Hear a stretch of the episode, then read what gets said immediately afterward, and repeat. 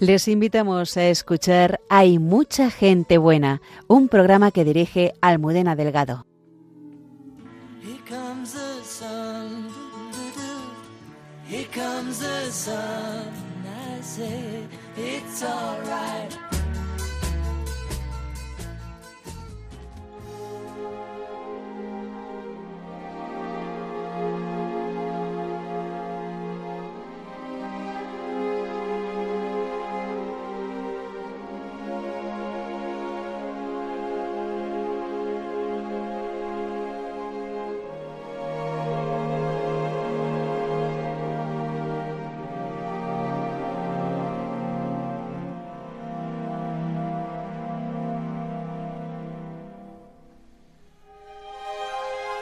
Las comunidades neocatecumenales están extendidas por el mundo entero, pero su origen está en una chabola en el Madrid que en los años 60 crecía con población llegada de toda España. Esta noche conocemos a Carmen Hernández, que junto a Kiko Argüello comenzaron esta experiencia que ha iluminado la vida de multitud de personas. El catedrático Aquilino Cayuela nos desvela la vida y espiritualidad de esta soriana que está en proceso de beatificación. También contaremos con las secciones de nuestros habituales colaboradores. El padre Miguel Márquez, superior general de los Carmelitas Descalzos, el padre Alberto Rollo, promotor de la fe en el Dicasterio para la Causa de los Santos, y Cayetana Jairi Johnson, arqueóloga y biblista. Muchas gracias por acompañarnos. Comenzamos.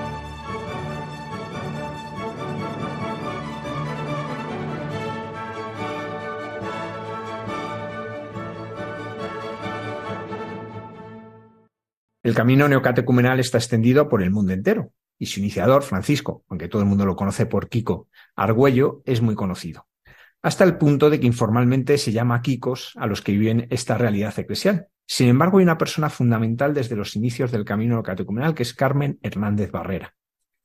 El pasado mes de noviembre se abrió su causa de beatificación y con el fin de conocerla mejor nos acompaña esta noche Aquilino Cayuela, casado y con cuatro hijos, es doctor en Filosofía y Ciencias de la Educación y licenciado en Teología. Es catedrático de Filosofía Moral y Política, además de prolífico y premiado escritor. Entre sus libros destaca Carmen Hernández Notas Biográficas. Buenas noches, Aquilino. Buenas noches, buenas noches. Eh, vamos a comenzar por el principio. ¿Quién era Francisco Kiko Argüello y cómo surge el camino no catecumenal? Bueno, Kiko, yo creo que, o sea, de los dos iniciadores, como a ellos les gusta llamarse, o fundadores, se puede decir, del camino, Kiko quizás sea el más conocido. Él em, era, bueno, empezó en esta, en esta llamada de Dios que hizo sobre él siendo un joven pintor. Él es, sus padres vivían en el barrio de Argüelles, en, en Madrid, aunque son originarios de León, Kiko nació en León y de joven pues él empezó a dedicarse ya desde el, instituto a la, a la pintura, tenía un gran talento y luego pues estudió Bellas Artes, en los años que era estudiante tuvo su, su crisis de, del momento, ¿no? Entre los 50 y los 60, eh, pues, pues eh, en el mundo artístico eh, se hizo muy existencialista, muy lector de Sartre, etcétera, pero todo ese tiempo de su vida pues lo acompañó con una mm, con una lucha interior, con un, parte con una crisis de fe, en parte con una llamada a pedirle a Dios que de alguna manera se le, se le manifestase. En ese momento conoció los cursillos de cristiandad, en ese tiempo, sentía una llamada muy fuerte, o sea, una persona creativa, muy artista, que, había recibido pues una formación pues religiosa en casa de, la época y, un hombre muy inquieto, ¿no? Muy, muy creativo, muy inquieto y, y en ese tiempo él conoce los cursillos, eh, eh, pasa del arte que estaba él haciendo en ese momento al arte sacro, en, esa época de los años 60. Hace incluso un viaje con un dominico que le invita a ir a, al norte de Europa, ¿no? Para conocer el arte protestante y viaja, pues a, no recuerdo bien si a Suecia, eh, con este, con este dominico. Y, y en todo ese proceso, llega un momento que él decide encontrar eh, también eh, conoce también la espiritualidad de Carlos de Foucault, que es un santo ahora, vamos, recientemente ya canonizado, pero que era una persona a la cual muchos le teníamos gran devoción de siempre, ¿no?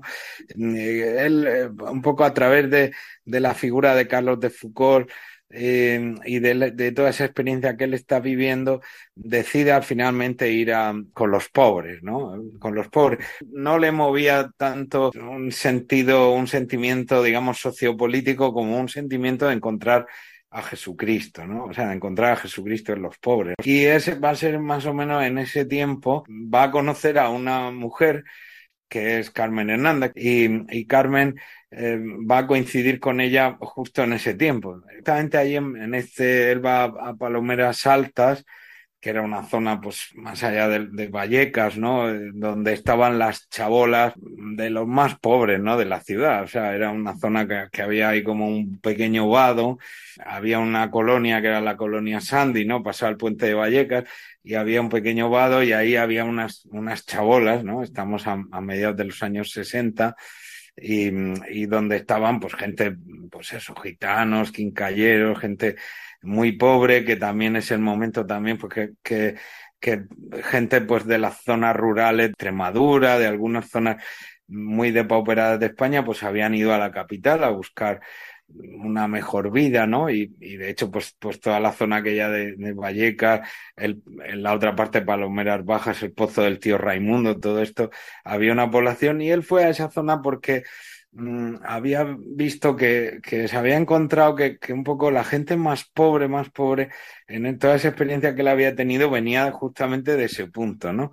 Y se fue allí con su, una Biblia, una guitarra, tratando de buscar a Jesucristo, se hizo con unas tablas y con eso, una chabola en medio de esta gente, y ahí pues, va a empezar una experiencia muy curiosa, a vivir una experiencia en torno a la palabra de Dios, en torno también a la renovación litúrgica, mm, una experiencia que luego a los pocos meses van a llevar a algunas parroquias de Madrid y que van a ir forjando ¿no? unas catequesis, unas catequesis así de iniciación cristiana y, y de, esa, de eso tan, tan sencillo, ¿no? tan pobre, va a surgir el camino, ¿no? En un contexto además curioso, porque es verdad que en ese momento hay un montón de, de realidades parecidas, ¿no? En esa misma zona, sobre todo en la zona de, así, de Palomeras, de, de toda la zona más, más eh,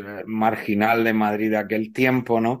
Pero curiosamente muchas de esas realidades van a derivar al final en, en causas políticas y quizá esta sea la única que en ese, en ese mismo contexto va a mover, digamos, una realidad eclesial que va a terminar teniendo una grandísima magnitud, ¿no? Que es el, que es el camino neocatecúmeno en el camino, los que, hombre, yo pertenezco, ¿no? A esa, a esa realidad, pues hace ya 37 años, y, claro, he conocido el camino desde muy joven, ¿no? Y, siempre es verdad que lo más visible pues, lo hemos atribuido a Kiko, ¿no? Y es verdad que Kiko, toda la parte más querigmática de relación con la palabra y todo tiene mucho que ver con, con la propia experiencia de Kiko, ¿no? La predicación, ¿no? Porque él, ese, en ese proceso que vive, su cercanía con los cursillos de cristiandad, pues le lleva también a, esa forma también así de predicar, de ir a los alejados, de anunciar a Jesucristo con fuerza y compasión. Pero quizá la parte más desconocida ha sido la, lo que ha aportado Carmen al, al camino, ¿no? Y Carmen siempre se quejaba, o sea, yo la recuerdo cuando yo la he visto que siempre se quejaba de que pues el camino, eh, ella, ella misma decía, el camino no empezó en Palomeras, sino que empezó, por ejemplo, ella hacía en Barcelona, ¿no? Empezó en Tierra Santa, en Israel, en un viaje que hizo ella a Israel, ¿no? Y esa parte era como un tanto desconocida. ¿Por qué es tan desconocida, Carmen? No, era conocida por las cosas que ella había contado, cosas que habían salido en todo este proceso, pero, pero desconocida en el sentido de que no tenía una cronología. O sea, Kiko y Carmen contaban, ambos son personas de gran, eh, vamos, creatividad, de gran eh, fuerza, hablando, con una personalidad fuerte los dos, ¿no? Y entonces, pues ellos han contado siempre eh, muchos detalles de todo aquel momento inicial del camino, de, todo, pero a, veces quizá lo que faltaba era una cierta sistematización, sobre todo cronológica, ¿no? Ahora, al hilo del, del fallecimiento de Carmen, a mí Kiko me encargó mm, trabajar en el, año 2016 una biografía y al final, pues gracias a Dios pude hacer un trabajo bastante extenso, amplio y conocer un poco la vida de Carmen anterior a conocer a Kiko, que era como una parte muy desconocida. Kiko siempre ha sido más muy expresivo como artista, muy, muy capaz de contar sus vivencias, su vida. Carmen era una mujer reservada y, y más, no sé, más silenciosa, ¿no? Sí que intentaba manifestar sus ideas, pero no tanto su vida, ¿no? Su vida personal, ¿no? Aquilino, ¿cómo era la vida de Carmen antes de conocer a Kiko? Carmen es verdad que tiene un proceso largo anterior, o sea, anterior a conocer a Kiko, que luego sí que va a tener muchísimo que ver con lo que es el camino, ¿no? Porque ella, mm, ella viene de una familia nacida en Soria, pero se crió en Tudela, pues su familia, su padre, bueno, fue un comerciante que llegó a ser un importante empresario, en, sobre todo, y la familia eh, pues tiene empresas de alimentación, eh, etcétera, pero el padre, que era un hombre bastante para la época, un hombre muy, muy, podemos decir, no digo feminista, eso sería una estupidez, pero sí un hombre que quería que sus hijos y sus hijas fueran iguales, ¿no? Y se empeñó en que ambos tuvieran buenos estudios, buenas carreras. Él tenía entonces una, una empresa de alimentación bastante pujante y quería que todos los hijos, ellas y ellos participasen en la empresa. Por eso él quiso que su hija estudiase químicas y ella se licenció en químicas. Ellos vivieron prácticamente ya todo el, colegio lo hizo en Tudela, pero luego fue a Madrid ya a estudiar, terminó estudiando en Jesús y María, en el barrio Salamanca, y luego pues estudió químicas en la Complutense aunque ella realmente más bien le pasaba igual que a una hermana suya, se llama Pilar, tenía más inquietud de haber hecho medicina o algo más útil, pero ella estudió químicas y, y ella desde muy joven sentía una llamada fuertísima a, a, ser misionera, o sea, sintió una llamada, o sea, que prácticamente le venía desde muy ni, o sea, desde niña en Tudela, en la catedral, ¿no? De, ella todos los días pasaba a rezar al, al Santísimo ella sí que tuvo mucha cercanía en Tudela por el, con el colegio de los jesuitas. De hecho, ella, dos tíos suyos eran jesuitas. Y, y ella sintió además una gran devoción de siempre, sobre todo por, por, con San Francisco Javier. Pero ella sí que tenía muy, muy, muy interiorizada y, y muy la espiritualidad de los jesuitas desde el primer momento, que además yo creo que curiosamente también tiene mucho que ver con los orígenes del camino, ¿no? Luego en el camino yo creo que hay muchas cosas que, aunque pueda ser remoto, pero la, la, presencia también de los ejercicios espirituales de San Ignacio y tal está, está en, en, el camino, ¿no? A través de Carmen, sobre todo, ¿no? Porque Kiko va a ser, yo creo, siempre como un poco más franciscano, etcétera, ¿no? Aunque también Kiko va a tener siempre un gran conocimiento de la patrística, extraordinario, no una cosa, decir, como una intuición extraordinaria con respecto al, a la patrística, hay un dominio extraordinario. Pero Carmen es verdad que va, en su familia hay, hay un contexto muy, muy jesuita. De hecho, pues cuando va a Madrid sus hermanos, ella estudia en Jesús y María, pero sus hermanos estudian en los jesuitas, donde está ahora ICADE. Y, Carmen, eh, en esa vocación misionera, cuando termina químicas, pues su padre ya inmediatamente la quiere meter en el ámbito de la empresa eh, o las empresas que él lleva, ¿no? Porque estaban relacionadas pues con el vino, con el aceite, con lo cual el papel de un químico era fundamental. Pero ella, ella tiene tal fuego, ¿no? Tal, tal deseo de ser, de irse a misiones que ya lo intenta con las monjas de Jesús y María pero en, en ese contexto, que, eh, cuando está terminando la universidad, mm, conoce una realidad que son una realidad nueva, que son las misioneras de Cristo Jesús, que había surgido en Pamplona, y entonces era una especie de, religiosa, un nuevo instituto de religiosas cuya misión era asistir a las misiones, a los misioneros, ¿no? y además lo conoce a través de un, de un padre jesuita y ella pues eh, y de hecho la sede de esta de este nuevo instituto religioso está en Javier y, oye y ella prácticamente desde que termina la carrera ya se va allí en verano y se vincula y en contra de muy en contra de la voluntad de su padre se mete a religiosa y está eh, con esta con esta nueva mm, institución de misioneras de Cristo Jesús que recibieron una formación muy, muy estricta, podemos decir. Bueno, yo creo que en aquel momento todas las religiosas, o sea, la vida religiosa era, era enormemente exigente, estricta. Curiosamente, además de la promoción de Carmen, pues hay gente, bueno, gente también en general de, de familias buenas, pudientes, y con todas con una personalidad fuerte, todas mujeres de gran carácter, de gran personalidad. Y Carmen ahí, pues en esa pasión que tiene por, por hacerse religiosa, eh, pasa prácticamente nueve años de su vida ¿eh? con, con estas religiosas los primeros años en Javier, luego, como ella ya tenía una carrera universitaria, porque estas mujeres las preparaban, tenían que hacer una carrera universitaria, tipo medicina o tipo enfermería, para poder ser útiles en las misiones, pues, pues sobre todo en un primer momento todo estaba orientado al Japón, a la India, ¿no? Al, y ella pues trata de, de ella su, su ya desde casi muy joven no niña o casi adolescente tenía una ilusión enorme de ir a la India. Y de hecho pues ella luego como tenía la carrera de químicas eh, le hacen que se forme bien en teología. Uno de los promotores de este instituto era el que había sido primero fue obispo de Pamplona y, luego fue arzobispo de Valencia, don Marcelino Laechea.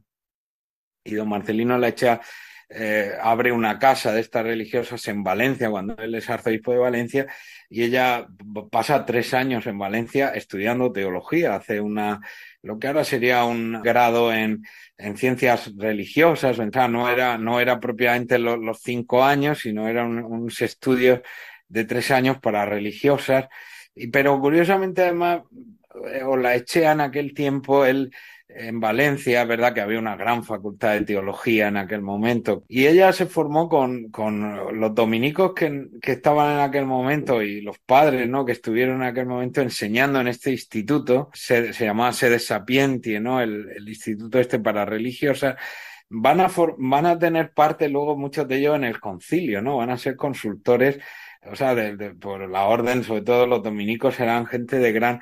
Y ella le apasionó, sacó muy buenas notas, eh, hizo, hizo una tesis sobre, sobre la, eh, la, la, oración y la espiritualidad en Pío XI. Y, bueno, ella pues se empapó, ¿no? De, de esa, ese momento que era, que ya, digamos, el rumor del concilio estaba ahí, ¿no? Y ella, digamos, se empapó en Valencia con estos, eh, sobre todo con los, con los dominicos, ¿no? Eran todos muy buenos profesores. Y después de esto eh, fue a Londres, porque ella su, su pasión era ver, irse de misiones a la India. Fue a Londres eh, a aprender inglés, aprender bien inglés. Y, y, en Londres, pues, pues ahí pasó una cosa interesante, que ahí ves la mano siempre de la providencia, ¿no? En todas estas cosas. Y es que eh, en ese momento, en, esta, en este instituto que había crecido mucho, ¿no? era un instituto pujante, fuerte. Podemos decir, las fundadoras ya se habían ido a la misión, estaban algunas en Japón, en, otra en Venezuela, estaban ya en, primera línea en misión y, tomó las riendas del instituto este de las misioneras en España una segunda generación y entonces en esta orden, pues las que entraron más o menos que eran de la edad de Carmen, eran mujeres así con mucha personalidad y tenían sus propios ideales, ¿no? las que habían tomado las riendas en España querían fijar y pusieron una cantidad enorme de normas y las que eran más jóvenes, pero que eran más, eh, no sé, más, estaban más ilusionadas y tal, eh, querían una mayor flexibilidad. El caso es que ahí, claro, las cosas pues se torcieron y hasta el punto que, que empezaron algunas de las compañeras de Carmen por edad y tal a, salir de la, del instituto. Eh, y Carmen eh, fue la, la, que más problemas terminó dando, pero no por nada, sino porque es que ya no se lo quería dejar ni a la de tres, porque las otras, eh, había por ejemplo dos hermanas de Fraga, del que fue ministro, Fraga y Barne, o sea, había mujeres además de un gran carácter, de una gran personalidad, y estas pues salieron, pues vieron que la cosa no, y salieron del instituto y, Carmen, la verdad es que la lucha que tuvo fue que ella la devolvieron, la hicieron llamar a Barcelona, estuvo un tiempo en Barcelona, y ahí ella vivió lo que dice ella como una especie de Getsemaní, ¿no? Porque, porque sufrió mucho, ella no quería dejar, ya estaba a punto, a punto de terminar todo, de, ya de tomar los votos perpetuos, irse a la India, que era su gran ilusión, y por lo que había llevado más de ocho años, ¿no? De, de preparación y tuvo pues ahí una, una crisis, pero por, por, este motivo externo, ¿no? De, gran sufrimiento, ella se resistió, se resistió a que a dejar este obispo la Echea, este arzobispo de Valencia, es verdad que la apoyó mucho, pero era un momento, digamos, controvertido.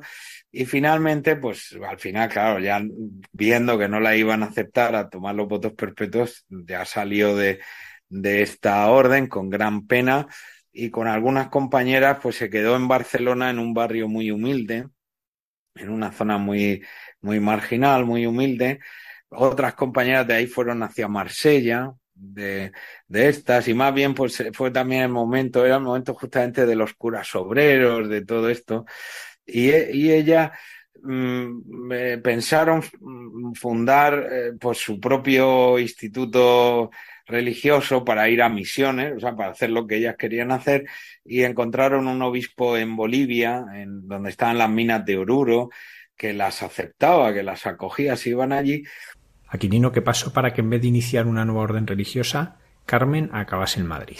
Pasó también otra cosa de estas providencial y misteriosa, que en ese mismo contexto, mm, eh, cuando ya una de ellas se fue a, a Bolivia y Carmen iba a ser la siguiente, eh, ah, pues eh, ella tuvo, ella tenía siempre un enorme amor a la escritura. Desde niña, pues ella siempre, la historia sagrada, la Biblia le gustaba muchísimo, ¿no? Y, le, y ya en su vida religiosa, ella había adquirido una madurez, ¿no? A la hora de meditar la palabra, la Biblia, ¿no? De lo que luego en el camino decimos escrutar la palabra, que es algo muy importante. Ella tenía un gran deseo de ir a Tierra Santa y de alguna manera, como decía ella o diría ella mucho después, conocer la tierra del esposo, ¿no? Conocer la tierra de su esposo porque ella en toda su vida religiosa manifiesta un amor a Jesucristo grandísimo, un amor a Jesús. O sea, no hay, yo en los diarios o en todos los documentos que yo he leído de ella, no hay un solo día que no diga Jesús, te amo, te amo, ¿no? Incluso a veces en momentos de dolor o de sufrimiento o de,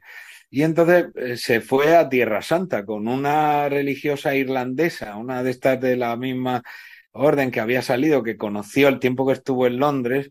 En 1963, se, con esta compañera suya, ya después de haber dejado esta institución religiosa, se va a Tierra Santa. Claro, en aquel momento Tierra Santa ella ya no era una chica jovencita, era, tenía treinta y pocos años, iba con esta compañera suya, Claro, en aquel momento Tierra Santa pues era un país, digamos, difícil, ¿no? Entonces dos mujeres solas recorriendo toda esa zona árabe, ¿no? Que estuvo eh, y, estuvo prácticamente, pues, eh, al final mucho más de, más de un año, ¿no? Entre el entre el 63 el, y el 64 Y ella ahí va a tener una experiencia que yo creo que va a ser muy importante para ella personalmente, pero luego para lo que va a ser el camino, que es mm, como pues todo lo que ella de la escritura, ¿no? Había eh, estudiado, había, había ido, lo va a vivir, sea, un poco en lo que sea en el, en el quinto evangelio, ¿no? Allí en, en, la, en la tierra de Jesús mm, y va a recorrer tantísimos lugares, ¿no? Pues tanto de la zona árabe como de la zona judía, va al poco de llegar allí, como ella tenía la carrera de química, era una mujer estudiosa, tenía buenas notas, en, en un centro de investigación que hay en Haifa, en, se llama Technion, eh, unos investigadores que estaban estudiando la radiación solar le hicieron un contrato y ella incluso pensó que era una buena oportunidad de quedarse allí, porque ella tenía como un gran, ya desde siempre tenía como un gran deseo de, de, porque en Barcelona ella va a conocer al padre, al padre Farnés, a un liturgo joven que, que había estudiado el origen de la Eucaristía. Ella siempre ha tenido un gran amor a la Eucaristía desde niña, ¿no? Pero ella quería entrar en el misterio eucarístico, ¿no? Ya, ya. Eh, y entonces el padre Farnés lo que le abre, que también va a ser un elemento fundamental en el camino, es que él venía de París de estudiar eh, las fuentes de la, de la Pascua eh, y, de, la Eucaristía en su, en su raíz con la Pascua hebrea, ¿no? Como eh, las raíces judías, ¿no? De la, de la Eucaristía, de la Pascua, todo esto es lo que le va a abrir el padre Farnés en, Barcelona y, lo que va a descubrir y lo que va a ser un poco ese consuelo en ese tiempo dificilísimo que, que querían invitarla a salir de la de religiosa. Ella se resistía fuertemente, por eso va a decir que va a ser su Getsemani, porque ella un poco ahí experimenta de alguna manera la pasión de ella querer entregar su vida a Cristo en esa, en esa vida religiosa y al mismo tiempo ver la dificultad eh, que le están poniendo por una serie de circunstancias. Y entonces, cuando va a Tierra Santa, va a ser un momento de, de, de descubrimiento, ¿no? De todo esto, ¿no? De, de, no, no va a ser tanto una aventura, no lo va a vivir como una aventura, sino como un poco el, el tocar, el tocar y el experimentar y el vivir todo lo que ella de alguna manera litúrgicamente en su propio, en su propia experiencia personal había deseado, ¿no? El, entonces, efectivamente va a ser un viaje de conocer la tierra de su esposo, ¿no? De Jesús, de Cristo y esa experiencia yo creo que se le va a, marcar decisivamente el resto de, su vida. O sea, eso yo creo que va a motivar luego que el camino neocatecumenal pues sea tan cercano, ¿no? Al judaísmo, o sea, que haya ese afecto, ¿no? Por las tradiciones judías, por la Pascua hebrea, por las fuentes cristianas, por también lo que fue la primera comunidad judeocristiana y en Tierra Santa, o sea, todo eso lo va a descubrir ella a lo largo de ese viaje, ¿no?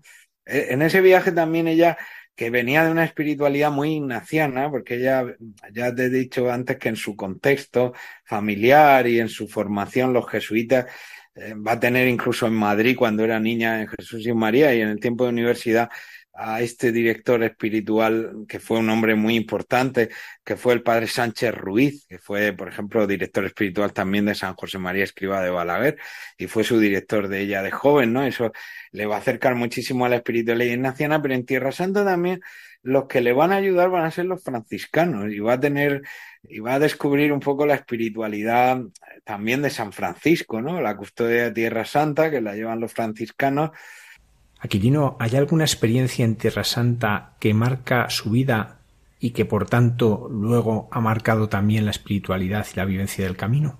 Está presente cuando Pablo VI viaja, ese famoso viaje en, la Navidad del 64, que ella está en Nazaret, el día de la Sagrada Familia. Hay una lectura que hoy día en la liturgia nuestra, en la liturgia de la Soral de la Iglesia, se lee el día de la Sagrada Familia, que es la homilía de Pablo VI en Nazaret, ese, ese año 64, pues ella estaba allí, delante, o sea, estaba presente, era de la gente que estaba allí escuchando a Pablo VI, algo que ella en ese momento no le da una gran importancia, pero va a tener una gran repercusión también en su vida, ¿no? Porque fíjate el camino, luego con respecto a las familias, a todo, ¿no? Eso, eso se le va, se le va a quedar, ¿no? ¿Qué sucede cuando regresa?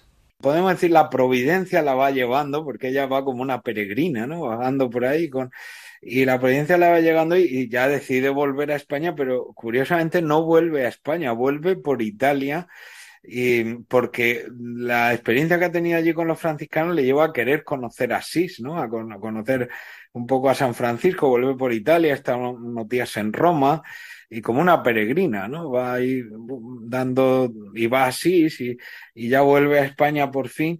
Y curiosamente, esto por, lo que me has preguntado antes, cómo se conocen Kiko y Carmen, ¿no? Hay un hecho curioso. Kiko es verdad que en todo ese proceso que he contado antes de que él sentía como una llamada de, de, conocer a Jesucristo entre los pobres, entre los marginados, etcétera, ¿no? Él conoce a una hermana de Carmen, Pilar se llama, una hermana de Carmen, conoce en ese, en ese tiempo, porque Pilar había estado eh, también en, más o menos en el mismo tiempo que Carmen en una orden religiosa que también surge en Pamplona, que es la, la, esta religiosa de Villa Teresita, que se dedican a ayudar, a auxiliar a las, a las mujeres, pues, eh, no sé, que están en la prostitución, que están... Y esta, esta chica, esta hermana de, de Carmen, entonces joven, había estado también más o menos un tiempo largo siendo religiosa ella, ¿no? Y Kiko y cuando ella también por circunstancias y por cambios dejó esta institución religiosa y se pero se dedicó también a ayudar a, seguir ayudando ¿no? a estas personas que se prostituían también mujeres también chicos jóvenes tal que se prostituían con y entonces ahí Kiko eh, la conoció la conoció en ese momento que él estaba en los cursillos él quería ayudar a los más pobres, a los más marginados, etcétera.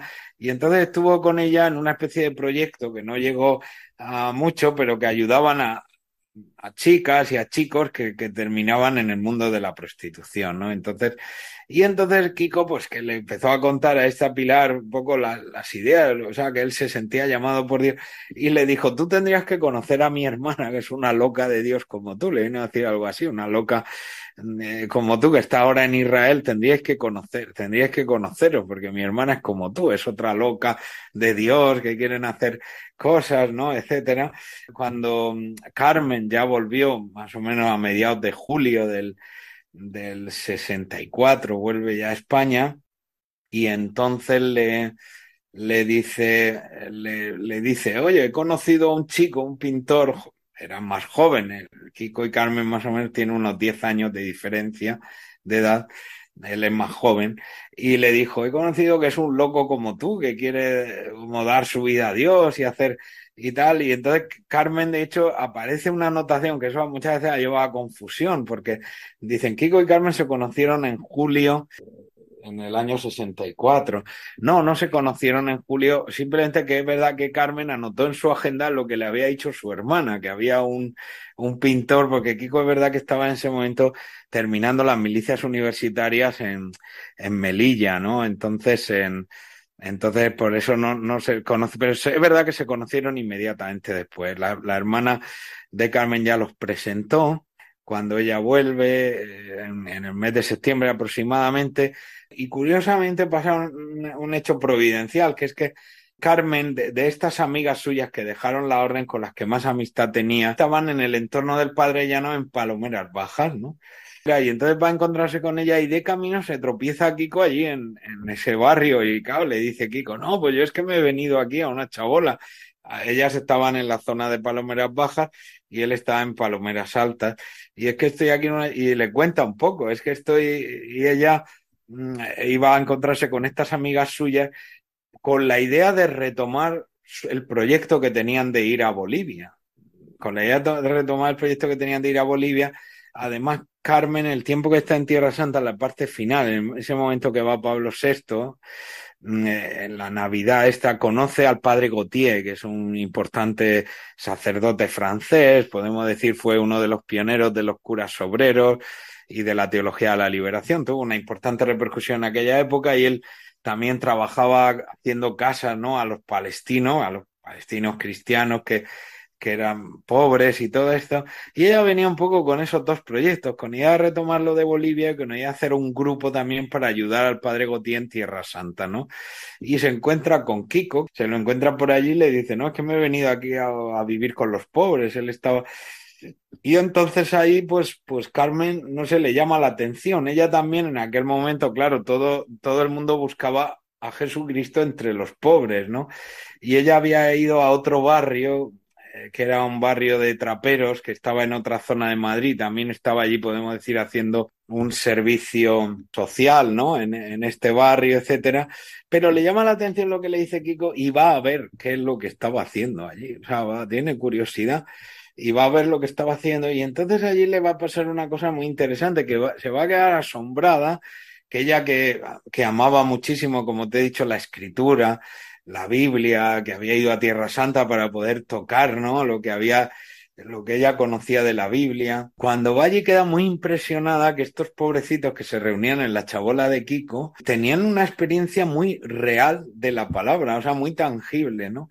Y muy sincera, o sea, era como que Kiko pues, pues hacía, él empezaba a componer algunos cantos ahí en la chabola, de los que luego sean los cantos del camino, entre ellos el famoso resucitó, ¿no? Y entonces tenía también una imagen que había pintado el del siervo de Yahvé. Y ella le impresiona ver que una gente absolutamente pobrísima, sin ninguna instrucción de nada, ¿no? Que pudieran recibir tan, tan de una manera tan directa tan en bruto, ¿no?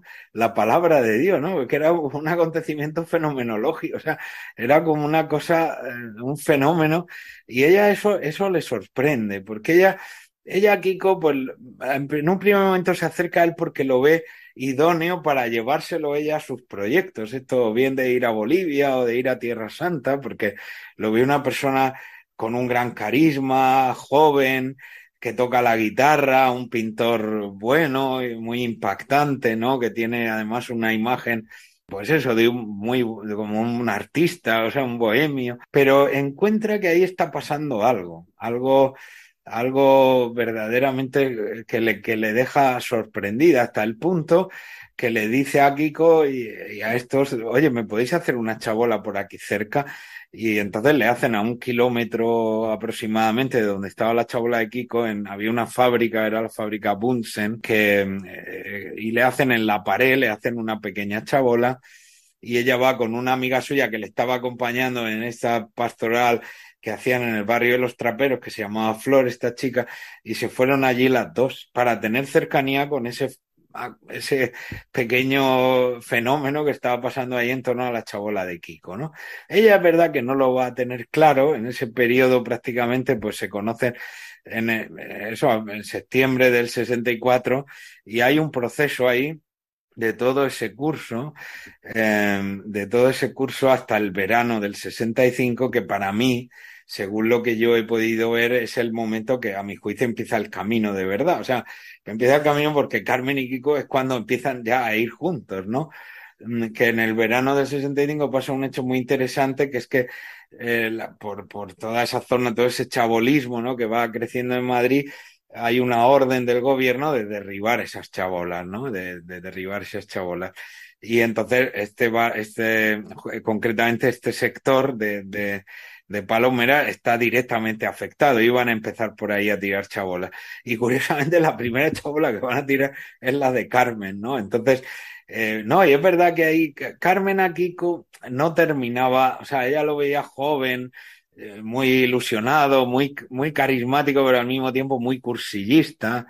Y ella, claro, como habéis has podido ver, eh, viene de una experiencia muy distinta, o sea, de una larga experiencia Mm, eh, de, haber sido religiosa, de tener una fuerte formación jesuita, de tener siempre un director espiritual, de, o sea, ella viene una experiencia muy de fe también, muy, pero muy distinta, ¿no? Entonces, eh, en algunos aspectos yo creo que a ella Kiko no le parecía en ese momento serio, ¿no? No le parecía, por otro lado, le parece una persona de, un carisma y de un atractivo extraordinario bueno, y que, y que tiene como un, un gran, una gran potencial porque tiene un carisma bestial, grande, ¿no? Y entonces ella, pero ella tenía sus dudas, ¿no? Y ella también en aquel momento, pues está el contexto también sociopolítico de la España, estamos en, en el, en el 65, ¿no? Con, ya un poco pues todo ese tardo franquismo, todo ese, ella sigue teniendo trato con estas amigas suyas, eh, que están con el padre Llanos,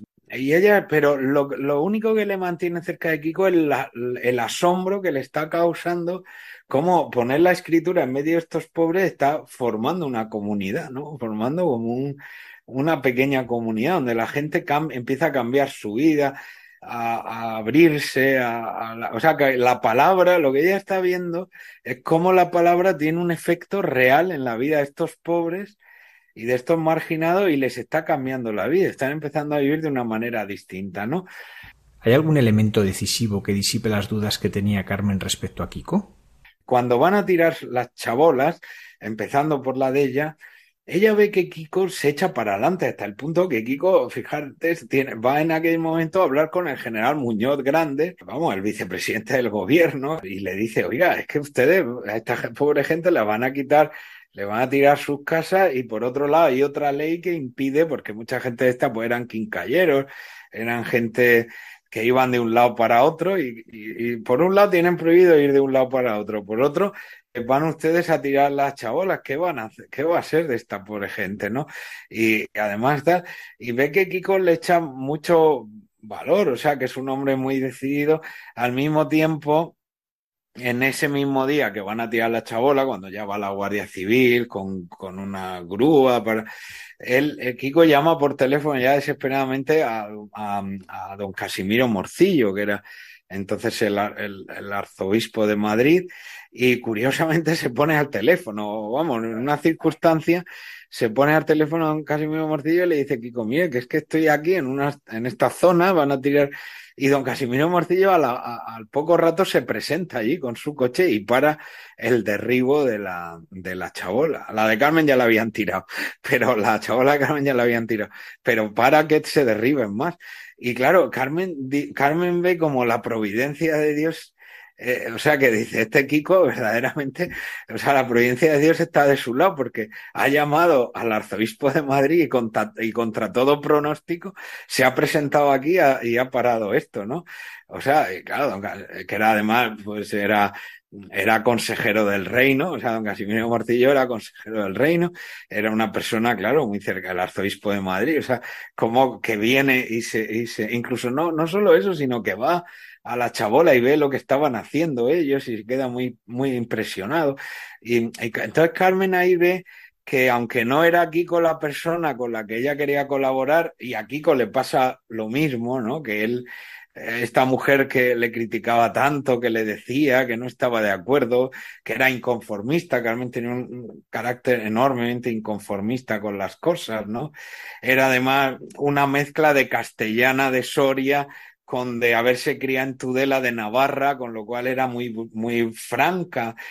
¿Cómo empieza la expansión de esta experiencia que estaba haciendo Kiko? ese día que de la chabola de Carmen, para mí fue el momento que ellos ya empezaron a. Porque a raíz de eso, don Casimiro Morcillo se interesa por lo que están haciendo y les dice, oye, ¿por qué no lleváis esto a las parroquias de Madrid? Entonces Kiko, que su familia tenía relación, claro, porque vivían en Argüelles y con los, con los de los Sagrados Corazones. Y, y entonces eh, le dice, oye, pues venir a, la parroquia. Era una parroquia además en aquel momento porque tenía el colegio, este, el barrio de, Argüelles, pues, pues, también está ahí los, los, de aviación. Y Kiko y Carmen van ahí, empiezan ahí las catequesis, no solo ahí, en algunas otras pequeñas parroquias de Madrid, empiezan a hacer unas catequesis que en ese momento, pues, pues un poco de base a esa experiencia de las de las chabolas, de la escritura, de lo que Carmen traía de Tierra Santa, de lo que Kiko por su parte traía porque un poco todo el, un poco el querigma mm, de San Pablo, ¿no? Kiko va a ser en eso siempre como muy paulino y muy entonces y, y, van a conformar unas catequesis eh, que van a llevar a las parroquias, empezando por la de Cristo Rey, que era la del colegio de los de los Sagrados Corazones ahí de Argüelles, ¿no?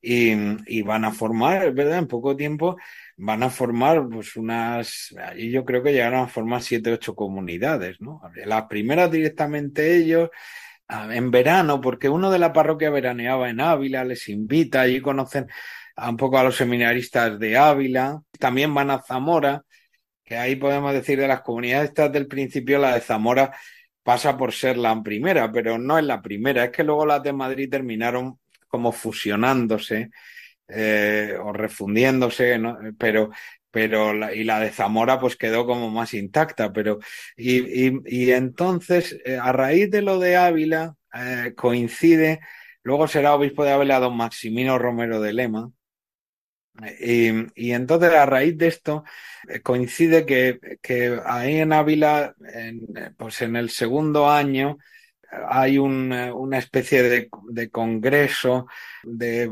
cuestión, ¿cómo era esto de los pues yo creo que era también de los sacerdotes obreros o de los curas.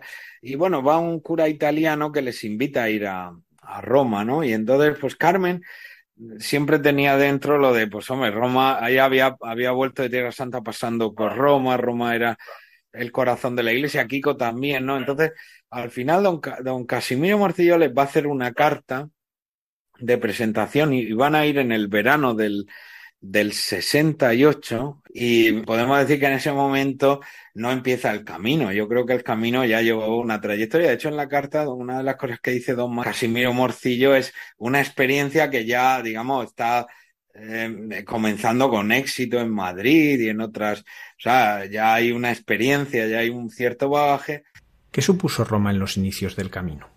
Cuando llegan a Roma, pues ellos también buscan ir a lo más pobre, ¿no? Y de hecho van al Borgeto Latino, Carmen es verdad que se va a hospedar en unas religiosas y Kiko se va a estar en una chabola en el bolleto latino que le van a acompañar unos seminaristas de Ávila en ese verano del 68 y a raíz de eso van por allí algunos jóvenes de la parroquia de los mártires canadienses de Roma, van algunos jóvenes que estaban haciendo ahí labor social y Kiko es verdad que en aquella época parecía, yo qué sé, parecía un castrista, no sé, o sea, iba con una esto verde, con una zamarra verde, una barba. Y oye, le invitan ahí, y es verdad que ahí va a, a, producirse un hecho muy sorprendente, porque es verdad que en Roma, a raíz de este primer grupo de jóvenes con los mártires canadienses, también hay algunos matrimonios en esta parroquia y van a hacer en poco tiempo catequesis al mismo tiempo que en España pues van a ir formando comunidades, ¿no? Y ya esto, ya casi, claro, para ellos es verdad que es como un gran espaldarazo porque es que van al centro de la iglesia, a Roma, y esta realidad pequeña que han ido expandiendo un poquito en Madrid, ¿no? Y en alguna otra diócesis, eh, llega, llega al corazón de la iglesia, ¿no? Y allí es verdad que van a tener una muy buena acogida en ese, en ese, en ese momento, ¿no? Y, que, y claro, esa colaboración entre Kiko y Carmen se va a dar de una manera muy, muy sorprendente, porque es verdad que ellos de carácter son muy distintos. Tienen un fuerte, importante amor a Cristo, o sea, tienen como una, una un fuego dentro, una llamada del Señor a,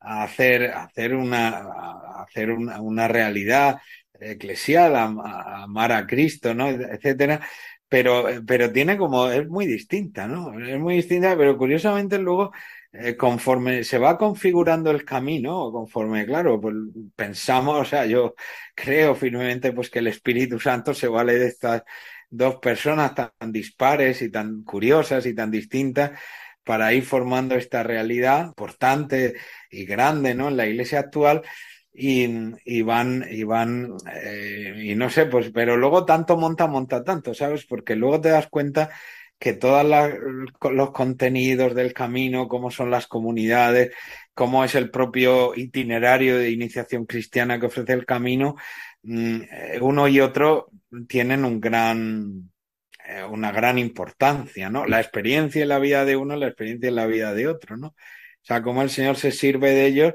para ir conformando esta realidad, además muy misionera, claro, ellos, Carmen además ese amor a la misión enorme, ¿no? O sea, a Carmen la caracteriza mucho, pues, pues eso, el amor a la escritura, ¿no? El escrutar, ¿no? La oración, ella va a ser siempre de una vida de oración, además muy ordenada, ella ya de muy joven mm, reza los maití, ya yendo al, en Madrid a Jesús y María, iba antes de las clases a rezar los maitines, a hacer el oficio de las horas, el padre este Sánchez Ruiz le, le lleva a, leer obras de la espiritualidad jesuítica muy importantes, ¿no? Porque de hecho el padre Sánchez Ruiz en aquel momento llevó esa editorial del apostolado, ¿no?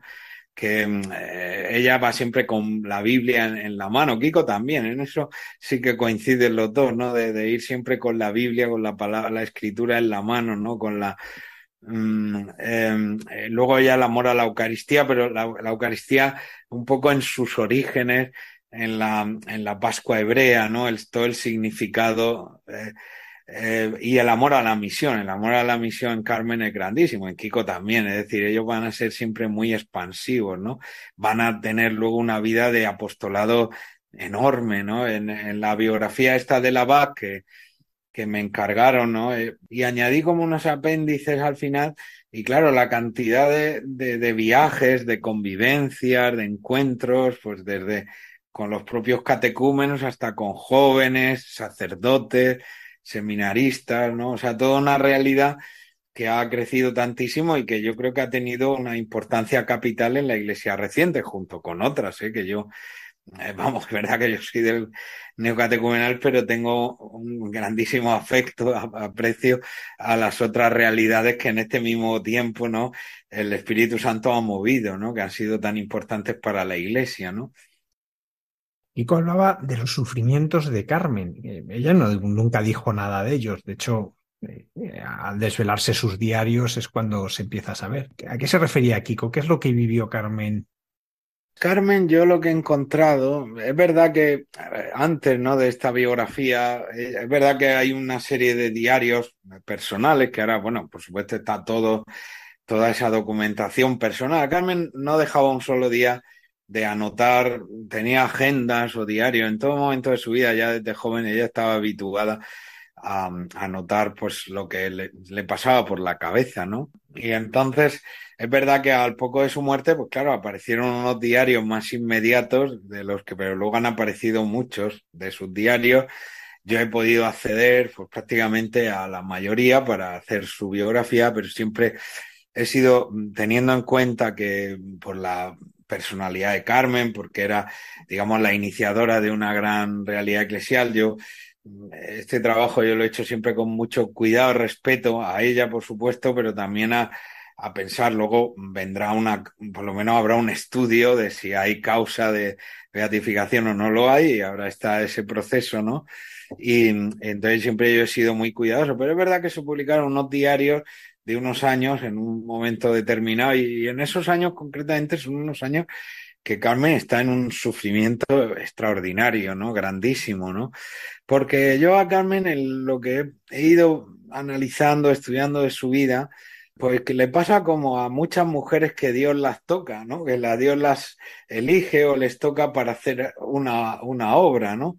O sea, he encontrado muchas semejanzas, pues yo que sé, muchos aspectos de lo que dice Carmen con las moradas de Santa Teresa, no digamos con las cartas que, que eh, Teresa de Calcuta escribe a sus confesores. Hay unas semejanzas extraordinarias que además es imposible que la una, aunque son contemporáneas, pero hay hasta expresiones extraordinariamente parecidas de experiencias interiores de gran dolor, de gran sufrimiento, ¿no? Yo lo atribuyo fundamentalmente a que Carmen, eh, como, como, yo que sé, como Teresa de Calcuta, como Teresa de Jesús, como la propia Teresita de Lisieux, que también en su momento tiene momentos de gran padecimiento, de gran oscuridad, de noches oscuras, digamos así, de gran de noches oscuras, ¿no? Yo creo que en, el alma de la mujer, en el alma femenina, eh, son, es más sensible, no sé, para, para percibir, eh, a veces de haber tenido experiencia, yo creo, de una gran cercanía de amor con Cristo o con Dios, a luego lo que es la cotidianidad de no tener eso, yo creo que es lo que causa muchas veces momentos de dolor, o yo por lo menos en lo que he estudiado, he leído de Carmen, he contrastado de tantas veces que va diciendo, esto para mí es una de las fuentes, ¿no? Luego, es verdad que ya hay momentos que, fíjate, igual que yo creo que a Kiko, por ser una persona muy al exterior, un artista, una persona de gran expresividad, tiene una capacidad expresiva extraordinaria, ¿no? Entonces él, mm, digamos, esa, esa, todos esos, todas ese apostolado, ¿no? De cara a cientos de personas o a miles de personas, a Kiko no le duele, a Carmen le duele, porque Carmen es una persona reservada, tiene otro carácter, ¿no? Y a Carmen eso le duele, le hace sufrir, sobre todo porque ella tiene una mente muy rápida, eh, pero cuando trata de expresar lo que piensa lo que siente se aturulla de tal manera que parece, es verdad, yo la he escuchado muchas veces y, y a veces dice, esta mujer está loca, o sea, no, no, eh, dice cosas incoherentes, o sea, relaciona ideas, tal. Y eso le hacía sufrir mucho. O sea, algunos, eh, a veces incluso dentro de, atribuyen como que había una rivalidad de ella con que no la había, porque yo he podido leer mm, a diario, ¿eh? o sea, en sus, en sus eh, anotaciones, en sus libretas, en sus que ella siempre pide por Kiko, porque ella sabe que Kiko tiene una capacidad que ella no tiene, pero a veces le da rabia, o sea, le hace sentir sufrir, le hace sufrir, le hace el no tener ella, tener a veces ella ideas o cosas que ve profundas de, de, de, su experiencia con Cristo, de su amor, y no, y no ser capaz de expresarlas, ¿no? O sea, no le hace sufrir tanto en relación a Kiko, porque ella agradece continuamente que Kiko sepa expresar lo que ella no sabe expresar. Aunque es verdad que entre ellos a veces hay disconformidad, hay desacuerdos, los hay, eso sin duda, o sea, hay manifiestos en cómo llevar las cosas. Yo qué sé, pues yo creo, sobre todo pues en el contexto del Papa Juan Pablo II, pues pues aparece la posibilidad de abrir seminarios y pedir vocaciones. Pues ya habían pedido vocaciones y había tenido un, un eco muy importante y tal. Pero Carmen, por ejemplo, no eh, le hace sufrir mucho, por ejemplo, eso de abrir seminarios, no lo, no lo ve. Aquí con eso no, no, no tiene tanto problema, pero ella, eh, digamos que todas, todos estos momentos que en el camino se ha ido abriendo a, a situaciones nuevas, pues fíjate, pues pedir vocaciones, abrir seminarios, eso ellos nunca lo hubieran pensado, ni siquiera lo hubieran querido en un momento, ¿no? Pedir familias que van a misión, a sitios difíciles, arriesgando su propia vida, los hijos. Ella todo eso le hace sufrir, o sea, para ella todo eso es un peso, ¿no? Que no digo que para Kiko no lo sea, Kiko es responsable, ¿no? Pero Kiko lo vive de otra manera, ¿no? O sea, lo vive cada uno de una manera muy distinta y ella eh, todo, todo ese peso le hace sufrir, le hace el éxito de, del camino en determinado, le hace sufrir, o sea, ella es tímida, es reservada, ¿no? Es verdad que tiene liderazgo, porque en la época fue religiosa lo tenía, pero luego ella es una persona muy de, de mundo interior, ¿no? O sea, es muy al interior, por eso era tan desconocida su propia vivencia de Cristo, sus sufrimientos, Kiko lo dice, yo no me podía imaginar que esta mujer estaba sufriendo tanto. También es verdad que hay un momento en su vida, que ya van a ser los años finales, que tiene un, una caída en Corea, y a raíz de eso, bueno, tiene una cosa muy desafortunada, porque tuvo que hacer un viaje de Corea con dos con dos costillas rotas, un viaje larguísimo hasta París, luego, en fin, hubo, y luego, o sea, y tardaron mucho en ver el problema que tenía. Ella estaba con unos dolores terribles, todo eso se le complicó, luego en otra caída tuvo, a partir de ahí, también por la edad que tenía, eh, se le rompieron dos vértebras, no sé, va a tener como ya un tiempo muy doloroso, ¿no? De, enfermedades muy dolorosas y, que se añaden a veces a su dolor interior, ¿no? Y, curiosamente, me, en ese contexto, ella no deja de ir con hasta el final prácticamente, hasta que ya no puede más, hasta el límite de su fuerza, no deja de ir con Kiko Argüello y con este, con el padre Mario, ¿no? Que les acompaña eh, porque quiere estar, o sea, quiere estar, o sea, quiere llevar el camino, ¿no? En, ese tiempo, ¿no? Y, ahí es verdad que, podemos decir, también físicamente se agudizan sus dolencias, ¿no? Y, y es verdad que es una persona que yo creo que los propios del camino no la conocían. O sea, quizás esta biografía y el contexto ahora de abrirse un proceso eh, sí, porque siempre hemos pensado como que ella era la estudiosa o la cerebrito. No, no, ella tiene una vida muy intensa. O sea, por lo que has visto, que te he podido mm, contar, mm, tiene una vida realmente muy, muy intensa, muy apasionante, ¿no?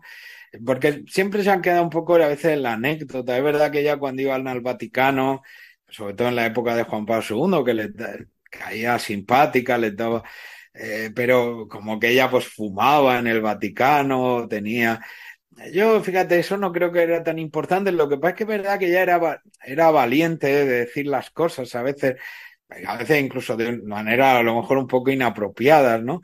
Pero, pero fíjate que normalmente esas cosas que han pasado así más inapropiadas, lo que justamente ella decía es que ¿por qué un obispo, un cardenal que tiene la cabeza bien, que tiene una gran experiencia y sabiduría, en la iglesia, ¿por qué se tiene que jubilar en una edad determinada? pues que si está bien, él quiere, eh, tiene la cabeza bien, oye, que siga siendo, y es un buen pastor, pues tiene una sabiduría, no sé, era cosas de ese tipo, eran siempre, porque otro, otro elemento muy llamativo de Carmen es el amor a la iglesia tan grande que tiene, ¿no? O sea, mm, eh, por lo que yo te he contado antes, eh, a mí, a mí personalmente, al hacer todo este trabajo, siempre me he preguntado cómo es posible que en el contexto, yo que sé que está en ese, en ese año 64, 65, en toda la zona periférica de Madrid, que está por un lado Mariano Gamo, por otro el Padre Llanos, cerca de ellos en la colonia Sandy había un francés que no recuerdo eh, pero era todo gente. ¿Y por qué Carmen, que en ese momento ella venía muy cercana al padre Gautier, ¿no? Y estaba pues también como todo el mundo, yo creo que todo el mundo de iglesia en ese momento atraída por la cuestión social, que Carmen no se abandona y no se va, por ejemplo, con sus amigas eh, o algunas de sus amigas terminan fundando comisiones obreras, por ponerte un ejemplo, eso es un hecho real. ¿Y por qué? Porque ella amado muchísimo a la iglesia. O sea, hay algo que en momentos de zozobra que ha tenido el camino, sobre todo en los primeros tiempos, mm, ella, eh, quizá por eso también, por esa formación tan de los jesuitas tenía un gran amor a la iglesia, ¿no? Y un gran amor al Papa, a la figura de Pedro, ¿no? Y eso, y eso lo va a tener hasta el final de su vida. Kiko también lo tiene, ¿eh? O sea, no, no lo digo no lo digo porque Kiko Jolín, eh, eh, es, que ellos siempre son de una fidelidad grande a la iglesia, ¿no? Y tal, pero Carmen es verdad que llama la atención, ¿no? El, profundo amor a la iglesia. Aquilino, ¿cuál es la clave para que, al contrario que sucedió con todas estas realidades que nos contabas, que tiene una deriva muy social y política, el camino neocatecumenal no pierda su horizonte evangelizador? Porque Kiko buscaba otra cosa, Kiko no buscaba ninguna acción sociopolítica ni nada de esto, pero Carmen en el, en, absolutamente tiene un amor tan grande a la Iglesia y a Cristo, o sea, en el sentido más profundo, que no, o sea, que de ninguna manera, o sea, eh, no, o sea, ella de hecho además le duele ver que estas amigas suyas con las que ella tenía un proyecto van tomando cada vez más esa deriva y, van como saliendo de un quicio que para ella es, es Jesucristo, ¿no? Eso, eso, no sé, eso te puedo contar, ¿no? No sé si, ¿Te parece? Aquilino Cayuela, autor de Carmen Hernández, Notas Biográficas. Muchísimas gracias por habernos acompañado esta noche y ayudarnos a descubrir a esta mujer fascinante que es una de las grandes mujeres en la Iglesia en el siglo XX y principios del XXI. Muchísimas gracias. Muchísimas gracias a vosotros. ¿eh? Ha sido un placer, de verdad.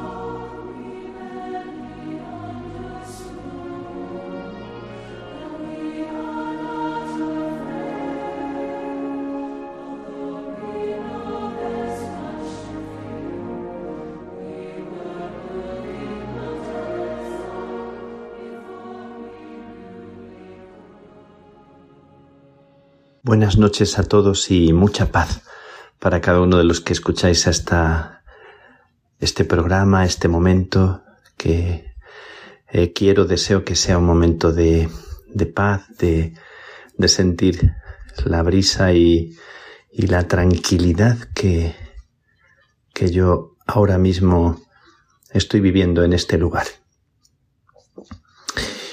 Quiero comenzar recordando algo que me viene a la mente. Eh, hace años, hace bastantes años, estaba en una conferencia con varios ponentes y jesuitas que hablaban con mucha altura, con mucha profundidad acerca de, creo que, de la pastoral, de la fecundidad de la iglesia, de el ministerio, de cómo, cómo crecer y cómo como dar el fruto que Dios espera de nosotros. Creo recordar que era algo así. eh, porque lo que más se me grabó de toda la conferencia, del compartir de los ponentes, fue la intervención de, de una buena amiga de Dolores Alexandre. En un determinado momento, eh, ella comenzó a hablar del zumo de naranja y dijo que cuando trabajaba con las mujeres, con las madres, con las mujeres trabajadoras que vivían en un barrio, ella les recomendaba y hablaba del zumo de naranja que, que tenían que aprender a hacerse para sí mismas, a buscarse un espacio, un tiempo pensando no en, no en los demás, no en los hijos, no en el marido, no en el trabajo, en la casa, en tantos quehaceres, tantas preocupaciones. Ella hablaba de la necesidad de buscar espacios para, para nosotros, de pensar en nosotros mismos. Se me quedó muy grabado y también es curioso que no recuerdo nada de la conferencia de, de los, de los grandes teólogos que había allí, porque alguno fue mi profesor y recuerdo esto, que es como una invitación a la conversión, eh, no egoísta, sino a la conversión para poder ayudar a los demás y porque en este tiempo estamos en tiempo de conversión, eso que dice la iglesia de convertirse, de recuperar otro ritmo, de recuperar una manera de estar, de recuperar también aquello que cada uno debería, debería eh, permitirse y debería eh, dejar que le fuera regalado y que la vida le ofrece, pero no tenemos tiempo, y tampoco a veces la cabeza o la voluntad. Eh, recordando aquello de, de Dolores, invitando a las mujeres a hacerse un zumo de naranja y a pensar en sí mismas, pienso en la conversión del corazón, también en mi conversión, eso que mis amigos, mis amigas me dicen de, de buscar un, un espacio, de reposar, de acompasar el ritmo de la vida, es verdad que cuando hacemos oración, y yo siempre siento que cuando una persona hace oración, cuando yo he hecho oración y hago oración cada día, y reposo, y reposo en la mirada de, del Señor, y me dejo en su ritmo, y me dejo en su latir, en su respirar, es como esto que he sentido tantas veces cuando he ido a algún lugar algún lugar de campo, como cuando he ido a aquel lugar en España que son las Batuecas, que es como un pulmón, como un seno de vida para mí, como la naturaleza te cura, pero el mismo Dios que habita todo, que nos cuida, que nos cubre con su, con su mirada, que nos hace respirar, que nos devuelve al, al seno de, de la tierra, donde sentimos su te quiero, su te amo.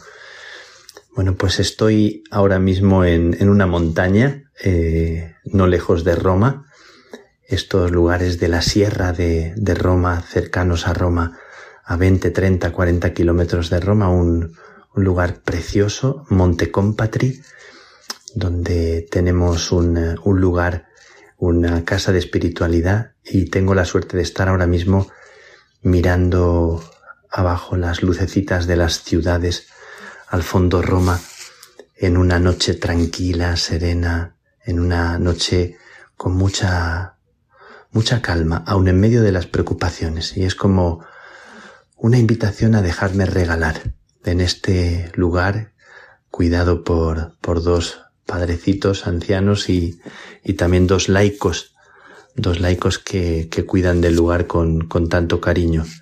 Eh, Lorenzo y Laura. Y desde este lugar pienso en la necesidad de tomarse tiempo. Siempre recuerdo lo que, lo que les transmitió la Madre Teresa de Calcuta a las hijas, a sus hijas cuando estaban más agobiadas al inicio, que cuando estaban sobrepasadas de trabajo pedían alivio y la Madre Teresa les propuso hacer una hora más de adoración. Siempre me ha, me ha chocado y me ha, me ha sobrecogido mucho esta sabiduría que nosotros que somos gente tantas veces eficaz, tantas veces buscamos el fruto inmediato de las cosas, nos cuesta tanto la vida el, eh, el tomarnos tiempo, el parar. Parece que algo se violenta dentro, pero parar, respirar, Recuerdo los años eh, pasados hace, hace muchos años, cuando iba a comillas y me sentaba debajo de un árbol algunas veces cuando estaba más cansado o más agobiado, que iba a la universidad en bicicleta y, y a veces debajo de un árbol me sentaba.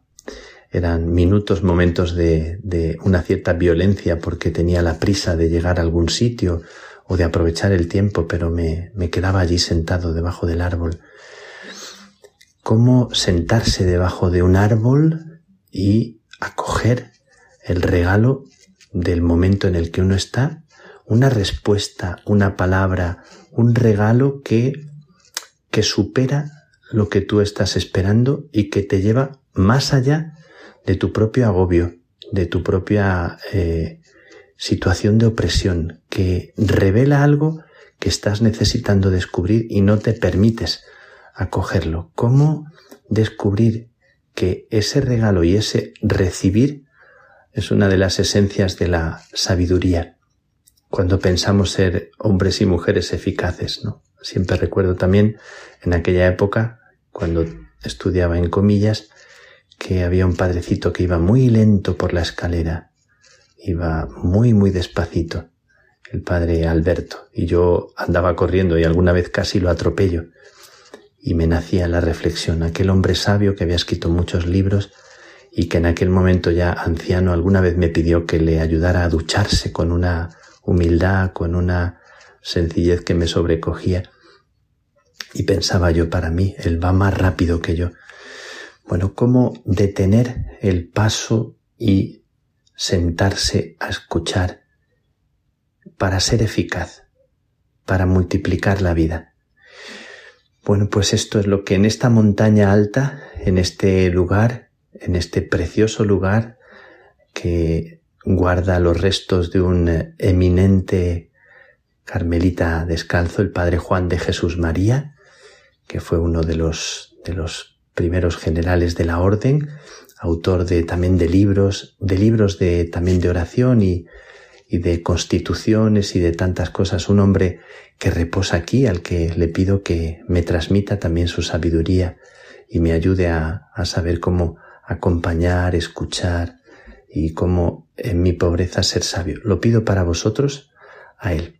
Aquí en este lugar retirado, porque estos lugares de la montaña eran lugares donde se retiraba tanta gente, no solo del calor del verano, sino, sino se retiraban a un lugar mm, de naturaleza. Eh, verdaderamente ahora según miro a la ciudad abajo, desde la altura me nace una oración, pensando también aquello que decía Eduardo Galeano, que desde el cielo eh, Dios mira a la tierra y se veían eh, como fueguitos, cada persona es como un fueguito, pues mirando desde aquí arriba se ven como las, las estrellas o las luces de cada, de cada lugar, como un fueguito, como una luz que brilla a los ojos de aquellos que saben mirar en la noche. Quiero, quiero no alargar mucho mi reflexión porque mi reflexión es de simplemente de respirar este momento con, con todos vosotros. Hacer un momentito de silencio, pero quiero recitaros, porque me ha venido a la mente aquí, aquel poema de Fray Luis de León, la Oda a la vida retirada, invitándoos a, esta calma y a esta paz de la que nace eh, ser eficaces en el sentido mejor, en el mejor de los sentidos. Decía Fray Luis de León en aquel lugar que era eh, muy cerquita de Salamanca, donde a mí me encantaba también ir y retirarme algunas veces con la bicicleta, en La Flecha, eh, no lejos del convento de las Carmelitas Descalzas eh, del Arenal. Decía Fray Luis de León, qué descansada vida la del que huye del mundanal ruido y sigue la escondida senda por donde han ido los pocos sabios que en el mundo han sido. Que no le enturbia el pecho de los soberbios grandes el estado, ni del dorado techo se admira, fabricado del sabio moro, en jaspe sustentado. No cura si la fama canta con voz su nombre pregonera, ni cura si encarama la lengua lisonjera, lo que condena la verdad sincera. ¿Qué presta a mi contento si soy del vano dedo señalado? Si en busca de este viento ando desalentado, con ansias vivas, con mortal cuidado. Oh monte, oh fuente, oh río, oh secreto seguro, deleitoso, roto casi el navío, a vuestro almo reposo, huyo de aqueste mar tempestuoso. Un no rompido sueño, un día puro, alegre, libre quiero. No quiero ver el ceño vanamente severo de a quien la sangre ensalza o el dinero. Qué descansada vida, la del que huye del mundanal ruido y sigue la escondida senda por donde han ido los pocos sabios que en el mundo han sido. Solo recitar la poesía eh, trae como paz y me, trae como mucha paz y me, me da mucha calma. Quisiera convertirme a esta paz en, en tanto ajetreo, es verdad que en lo profundo yo siento que hay una paz y la pido para, para vosotros, para cada uno de los que ahora me escucháis. Pero quiero terminar con otro poema y con otro gran contemplativo en medio de los caminos, un caminante, un peregrino que fue Juan de la Cruz, aquel hombre que cantó en el cántico espiritual ¿A dónde te escondiste y me dejaste con gemido? Buscando mis amores iré por esos montes y riberas. Leer despacio a Juan de la Cruz su poesía trae al corazón otro ritmo y otros amores que tanta falta nos hacen. Pero quiero dejaros eh, y voy a invertir el orden, voy a daros la bendición antes de recitar la poesía para que lo último sea la poesía y quede un pequeño silencio después de la poesía. Que la bendición de Dios Todopoderoso, Padre, Hijo y Espíritu Santo, descienda sobre ti, descienda sobre vosotros y os acompañe siempre. Canciones del alma en la íntima comunicación de unión de amor de Dios. Oh llama de amor viva, que tiernamente hieres de mi alma en el más profundo centro pues ya no eres esquiva. Acaba ya si quieres. Rompe la tela de este dulce encuentro. Oh cauterio suave, oh regalada llaga, oh mano blanda, oh toque delicado, que a vida eterna sabe y toda deuda paga.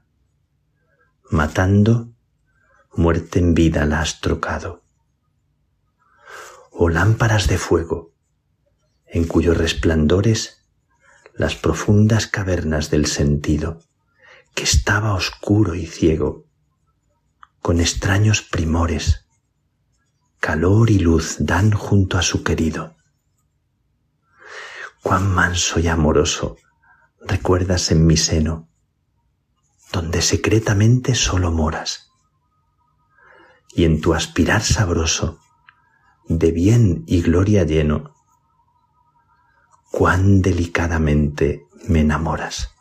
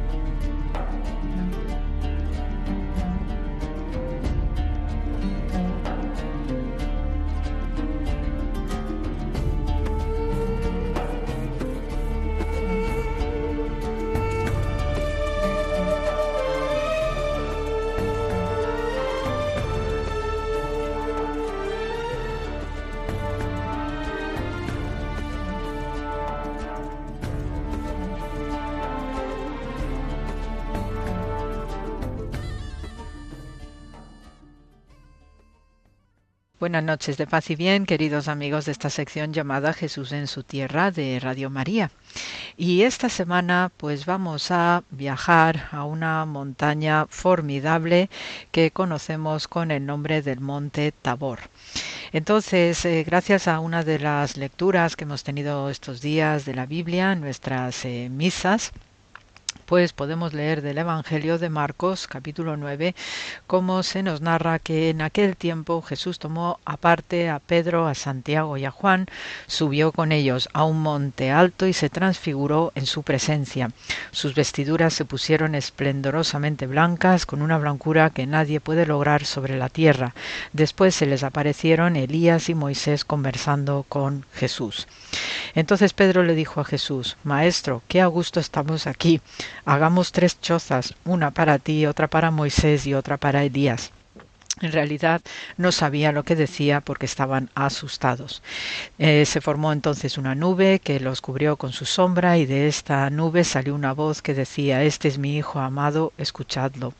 En ese momento miraron alrededor y no vieron a nadie sino a Jesús que estaba solo con ellos. En este pasaje pues tenemos de verdad un relato extraordinario que es precisamente la conexión tan típicamente judía de la figura de Jesús con esos grandes no que le precedieron como son eh, Moisés y Elías.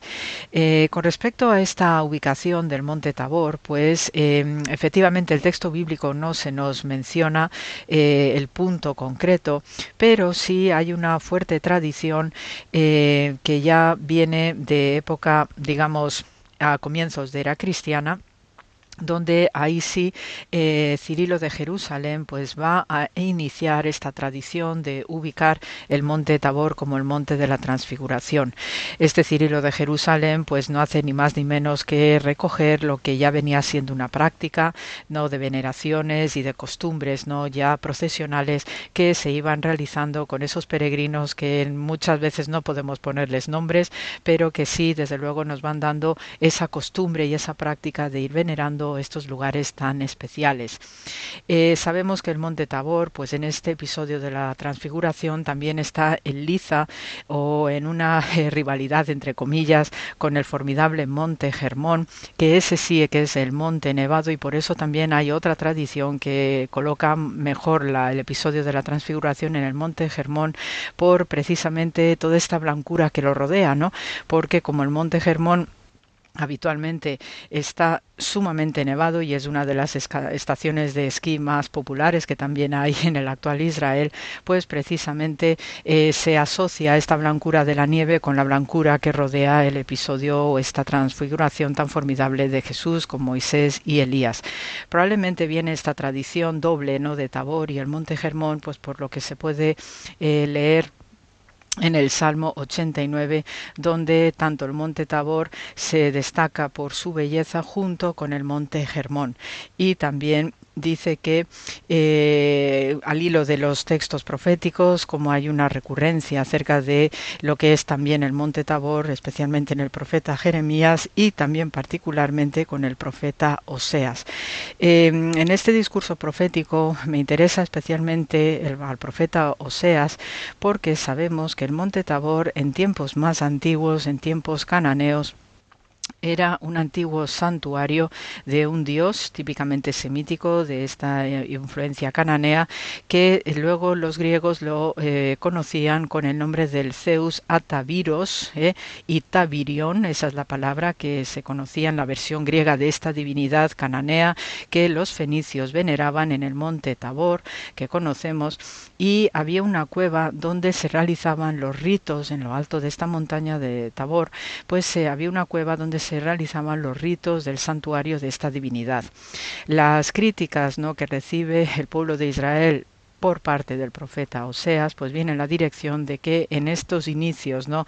del periodo israelita propiamente dicho, pues todavía estos hijos de Israel hasta la deportación de Babilonia, pues van a tener una serie de prácticas rituales y cultos combinadas ¿no? entre lo que es la, la, ley de Moisés, la religión revelada en el Sinaí y todo lo que ello implicaba, junto con estas otras prácticas heredadas culturalmente del ámbito cananeo. Y esto sí que es una constante en lo que es este periodo de la religión de Israel y lo conocemos ampliamente no solamente por las amonestaciones de los profetas, sino también por el registro arqueológico.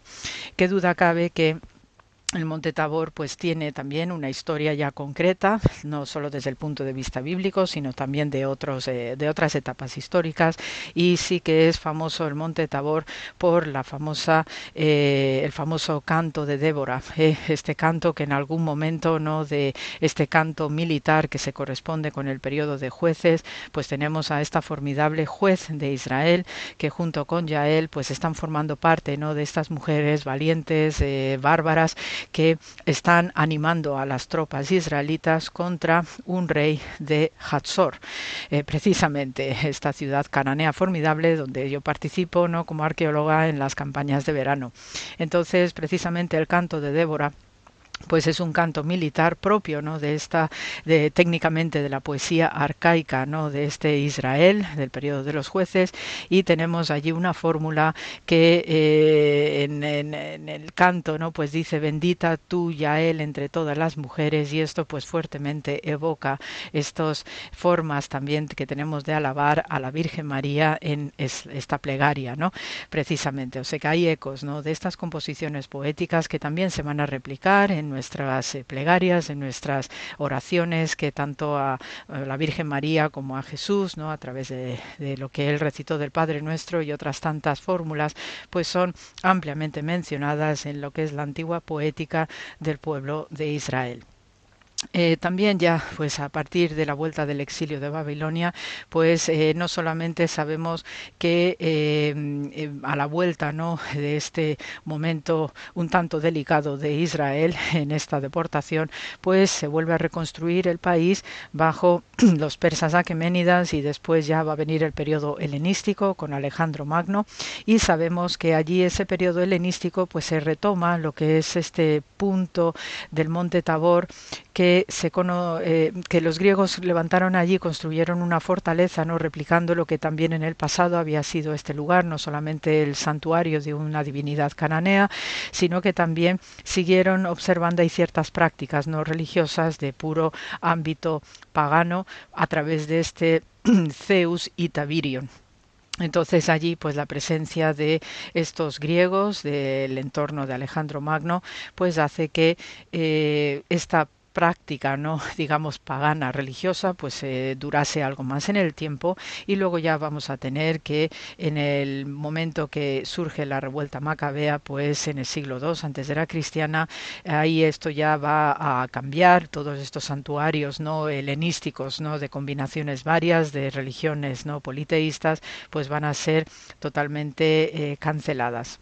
Sabemos también que ya de cara a lo que es el siglo I de era cristiana, pues Flavio Josefo, ni más ni menos que Flavio Josefo, el formidable historiador, que nos ha dejado magníficos relatos de descripción del Israel antiguo y sobre todo del periodo ¿no? de, de que, que, lleva pues a la destrucción del templo de Jerusalén en el año 70 y además de, de más descripciones del siglo I ¿no? de la vida de o por lo menos ese siglo en el que vive Jesús de Nazaret y sus discípulos, pues sabemos que Flavio Josefo, además, en la primera guerra judía, eh, había sido comandante general en eh, la Galilea y precisamente en el Monte Tabor también pues establece una de sus eh, bases de operaciones militares hasta que al final el Monte Tabor fue capturado, fue rendido al emperador Vespasiano.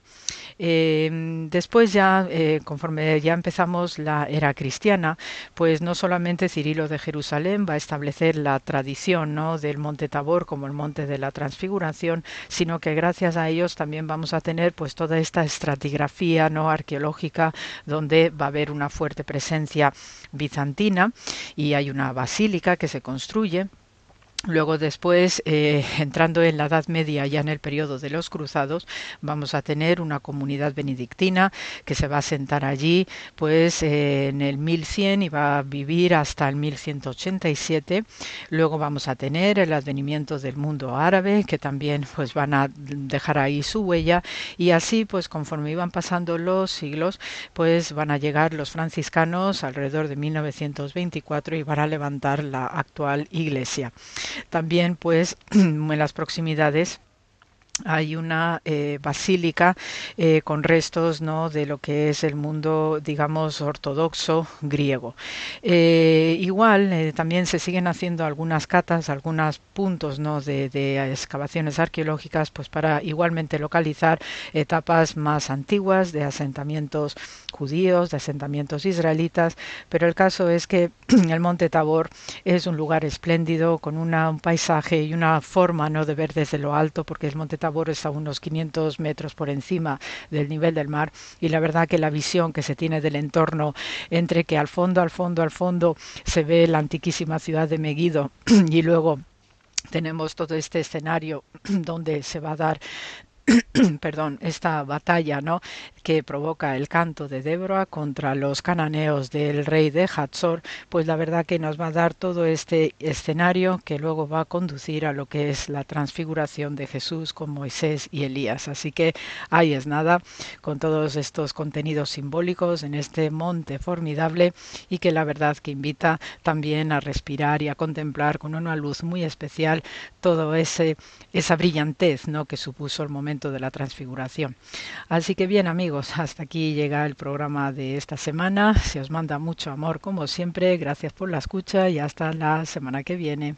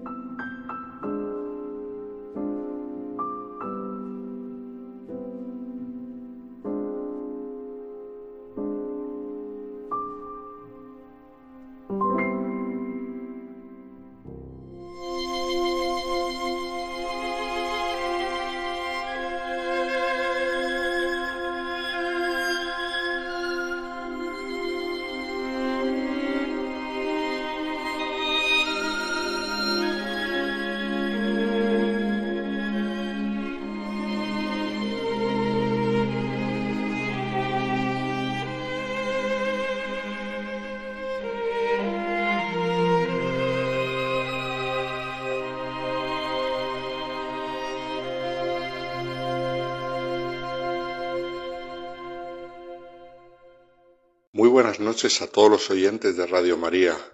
Entre las santas que en su tiempo fueron pioneras, y se las puede considerar así, por las intuiciones que tuvieron, por el modo en que vivieron, porque se adelantaron a los tiempos o por algo similar, hoy queremos hablar de una y para eso nos tenemos que ir a Inglaterra hace unos cuantos siglos.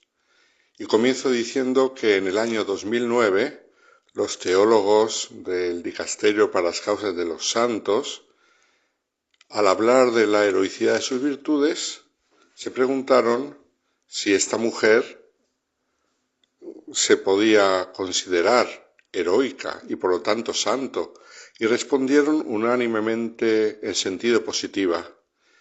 Si ella hubiese podido presenciar esta escena, se habría maravillado de cómo habían cambiado los tiempos, desde que otra comisión, a no muchos metros de distancia, aunque lejana en el tiempo, la había acusado de todo tipo de delitos contra la religión y la había excomulgado. Su vida fue una aventura apasionante. Hablamos de Mary Worth, una de las fundadoras de los tiempos modernos. Nos situamos en el reinado de Isabel I en Inglaterra.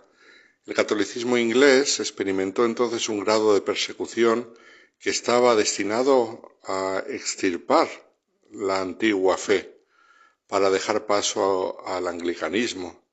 Sin embargo, las leyes anticatólicas de Isabel tuvieron un efecto ambiguo sobre la población, porque no conseguían que la gente se olvidase de la fe que habían vivido siempre y abjurase de aquello en lo que habían creído, y de la obediencia al Papa para empezar a obedecer al Rey. Así, entre 1581 y 1585 se aprobaron dos leyes con el intento de erradicar el catolicismo en suelo inglés. Y de este modo, cualquiera que reconociera la autoridad de Roma hubiera recibido la ordenación en el extranjero, siendo sacerdote, desde la llegada de la reina, sería considerado un traidor también se convirtió en un delito penal escuchar misa o incluso ayudar a católicos conocidos. En este contexto problemático nació Joan Ward en 1585, cerca de la famosa abadía de Ripon. Hija de una familia conocida por su dedicación a la antigua fe, su padre estuvo encarcelado por este motivo. En 1589 lograron salvarse de un incendio que arrasó la casa familiar y por ello el cambio de domicilio para evitar la represión por ser católicos marcó sus años de infancia. De los cinco a los diez años vivió con sus abuelos maternos en su hacienda, cerca de la localidad de Welwick, al este de Yorkshire. Su abuela, Lady Úrsula, había pasado en la cárcel catorce años por confesar la fe católica valientemente. Era una mujer de temple espiritual extraordinario, que dejó en la nieta una huella imborrable. La joven Joan, ya como adolescente y en la primera juventud, rechazó varias propuestas de matrimonio, lo cual preocupaba a sus padres, pero ella iba madurando una opción diferente de vida. En 1606 como otros católicos que buscaban la vida religiosa, ya que los conventos habían sido prohibidos en Inglaterra, tuvo que emigrar para entrar en el convento de Clarisas de San Omer, en la entonces Flandes española. Allí cambió su nombre por el de Mary, Mary Ward, por la que hoy es conocida y en la historia de la Iglesia. Profundamente sensible a los problemas de su pueblo, al año siguiente dejó el convento para iniciar una nueva fundación de la orden dedicada exclusivamente a vocaciones inglesas. Las que no podían vivir en su tierra se tenían que ir a Francia para poder vivir el propio carisma. Este convento todavía existe en la ciudad de Darlington, Yorkshire, después de que se trasladase a Inglaterra huyendo de la Revolución Francesa. Para entonces ya la legislación anglicana se había suavizado y se les permitió fundar el convento en tierra inglesa.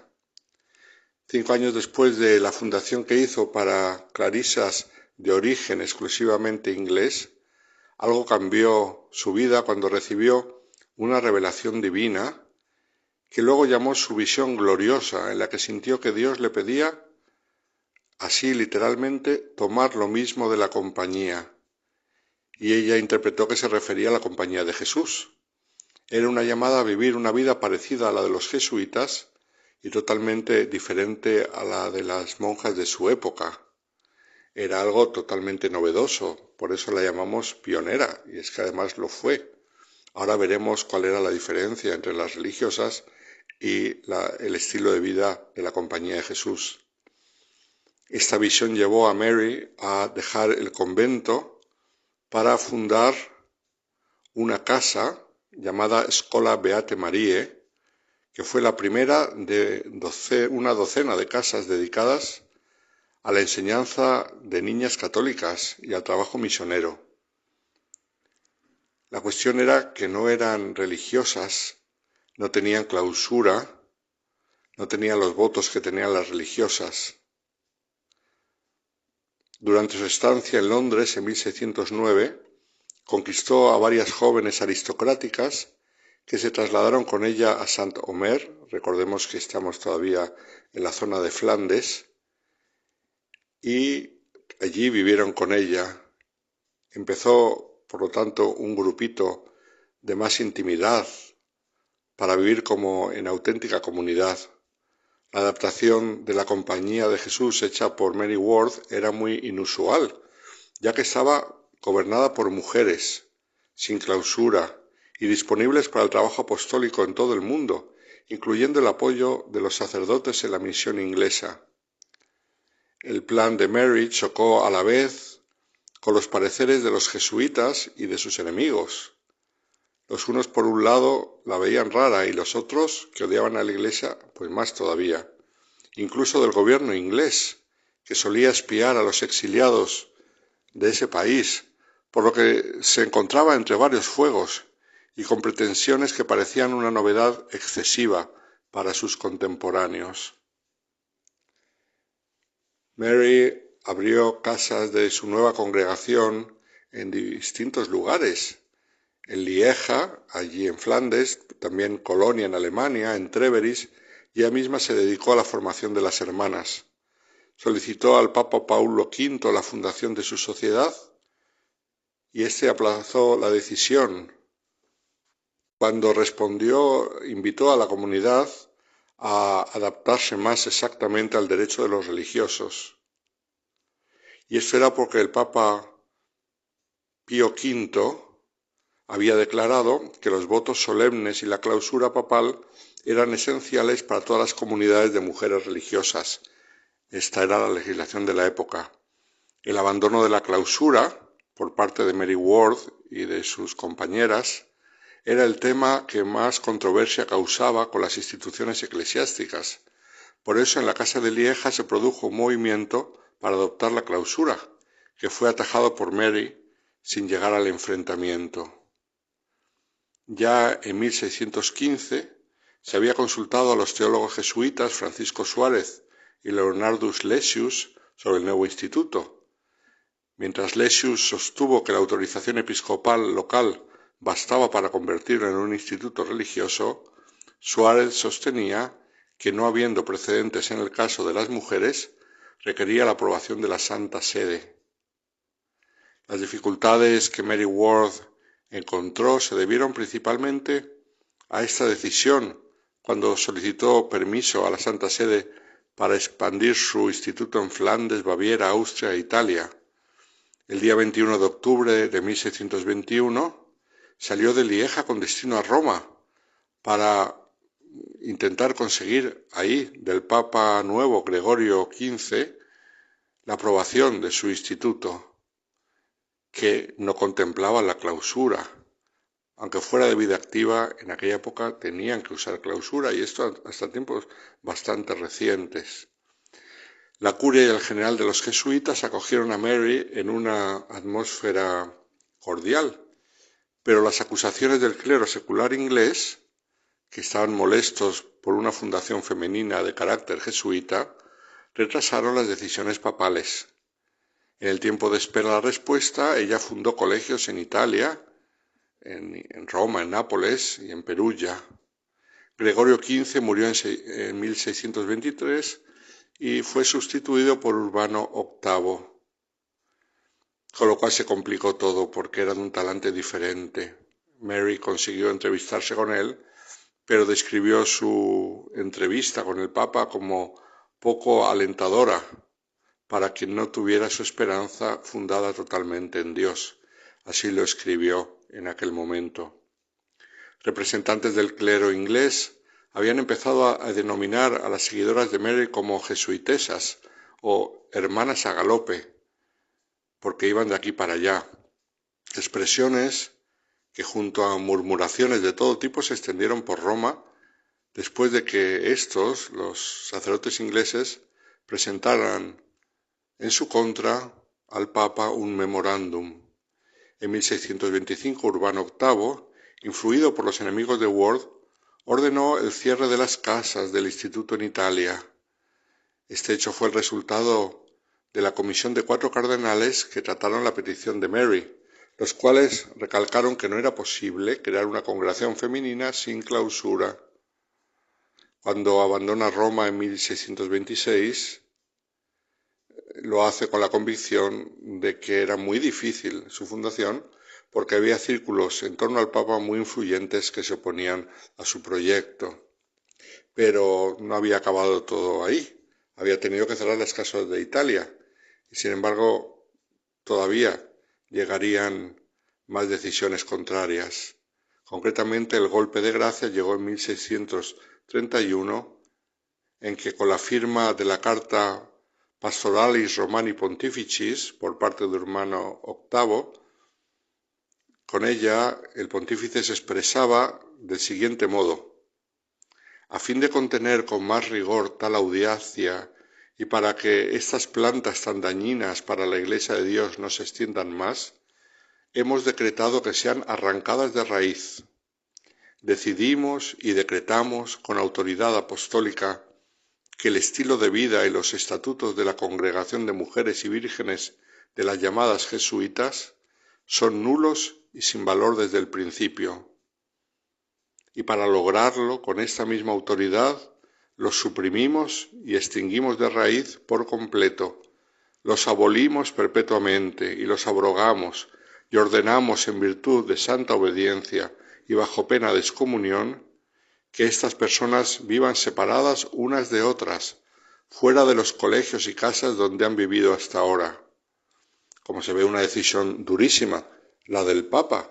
Tanto le habían hinchado la cabeza los enemigos de Mary que veían en su estilo de vida novedoso un peligro para la Iglesia, como si estuviesen haciendo algún daño a alguien o algún mal, sino todo lo contrario, se dedicaban a la educación católica de los niños y las niñas. Todas las fundaciones de Mary entonces fueron disueltas y ella misma fue mandada encarcelar a la vez que se le prohibía recibir los sacramentos, lo que le produjo un grandísimo dolor. Estaba prácticamente excomulgada. Maximiliano de Baviera, el príncipe, conmovido por tanta desgracia, obtuvo de Roma una autorización para que pudiese vivir su prisión en Múnich. Irónicamente, en un monasterio como en el que ella había ingresado de joven, monasterio de Clarisas, el Angerkloster, en Múnich. Allí se le prohibió escribir cartas y a las Clarisas se les prohibió hablar con ella. Aun así, durante este tiempo Ward se comunicaba secretamente con los pocos que la apoyaban, enviando cartas escritas en jugo de limón, cuyas palabras sólo aparecían cuando el papel se calentaba. Hoy en día se conservan 23 de estas frágiles cartas con jugo de limón. El Papa había tomado una decisión muy difícil, muy dura, llevado sin duda por malos consejeros que alrededor de los papas siempre ha habido a lo largo de la historia. Ella rechazaba las acusaciones de orgullo o ambición y se negó a firmar la declaración de culpabilidad preparada por los inquisidores, argumentando que no había elegido su vocación por voluntad propia, sino que había sido elegida por Dios. Después de que la Inquisición ratificara su condena, esto es excomunión, por sospechosa de hereje cismática y rebelde a la Santa Sede, nada menos, Mary Ward escribió una declaración desde su prisión en Múnich, en la que decía lo siguiente Nunca he socavado la autoridad de la Santa Iglesia, al contrario, durante veintiséis años, con gran respeto tanto al Santo Padre como a la Santa Iglesia, y de la manera más honorable posible, he puesto mis frágiles esfuerzos y mi diligencia a su servicio, y esto, espero, por la misericordia de Dios y su benignidad, será tomado en cuenta en el momento y lugar adecuados. Fue acusada de los cargos que siglos antes había presentado contra Juana de Arco. Cuando Urbano VIII se enteró de que su salud en la cárcel se iba debilitando, ordenó su liberación y la convocó a Roma, donde llegó el 4 de marzo de 1662 y se le concedió rápidamente una audiencia papal. Ella, arrojándose a los pies del Papa, declaró, Santo Padre, no soy ni he sido hereje. A lo que el Papa respondió, lo creemos, lo creemos. El Papa la recibió muy bien, pero no por eso revocó la bula que había escrito años antes, y aunque la Inquisición emitió una declaración de que ni Mary Ward ni sus compañeras eran culpables de ningún pecado contra la fe de la Iglesia ni de herejía, ella siguió viviendo bajo la sombra de la sospecha por parte de sus enemigos y por parte de la Inquisición. Nunca se le permitió ver las declaraciones escritas en su contra en el proceso. En consecuencia, la mayoría de las hermanas se vieron obligadas a abandonar sus comunidades y a reincorporarse a la vida secular o a otras órdenes religiosas. Solo en Múnich y en Roma se permitió a un número limitado de ellas vivir juntas, aunque como mujeres laicas. Mary Ward pasó el resto de su vida confinada en Roma, de donde no podía salir por mandato papal. Solamente, ya mayor, cuando ya se veía que se acercaba a su final, se le permitió viajar a varios balnearios en Europa debido a su mala salud. Finalmente, en 1667, fue autorizada a regresar a Inglaterra, donde llegó dos años después porque su delicada salud hacía que tuviera que viajar lentamente y reposar mucho para no cansarse. Allí tuvo fuerzas todavía para fundar casas en Londres y, cerca de York. Este último fue el primer convento fundado en Inglaterra desde la disolución de los monasterios en 1566. Ward permanecería allí en un aparente fracaso hasta su muerte el 30 de enero de 1645. Después de su muerte, sus hermanas de comunidad pensaron que era mejor no enterrar su cuerpo cerca del centro de la ciudad, debido a los peligros de profanación, porque todavía el espíritu anglicano era bien fuerte en aquel momento y de persecución religiosa. En su lugar buscaron un lugar menos visible y encontraron una solución enterrándola en el cementerio de la iglesia de Santo Tomás, en Oswaldwick, a poca distancia. Su congregación fue aprobada a nivel local después de decenios, en 1703, mientras que la Santa Sede no aprobó definitivamente su instituto, llamado de la Santísima Virgen María, hasta el siglo XIX, en 1877, y fue con la condición de que no apareciera el nombre de Mary Worth ni se fomentase en modo alguno su recuerdo. Hubo que esperar a principios del siglo XX para que los aires cambiaran y fuera reconocida oficialmente como fundadora.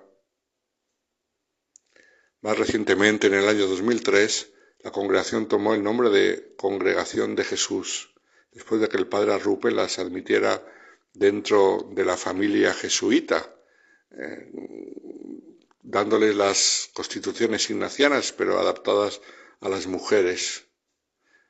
Según lo que Mary Ward siglos atrás había querido, se le había negado, por lo cual se le había condenado y excomulgado y tratada como a una hereje rebelde. En el año 2009 el Papa Benedicto XVI declaró la heroicidad de sus virtudes y le concedió el título de venerable. Es un caso entre muchos en los que la historia arregla los desaguisados que puede provocar el celo excesivo de algunos. Y fue así. El tiempo le dio la razón a Mary Worth, pero entonces no estaban las cosas preparadas para este nuevo carisma. Por eso la llamamos pionera y agradecemos a ella y a tantas mujeres y a tantos hombres que han sabido ver el futuro y adelantarlo con su pasión, con su abnegación, con su entrega por amor a Cristo. Muy buenas noches a todos los oyentes de Radio María.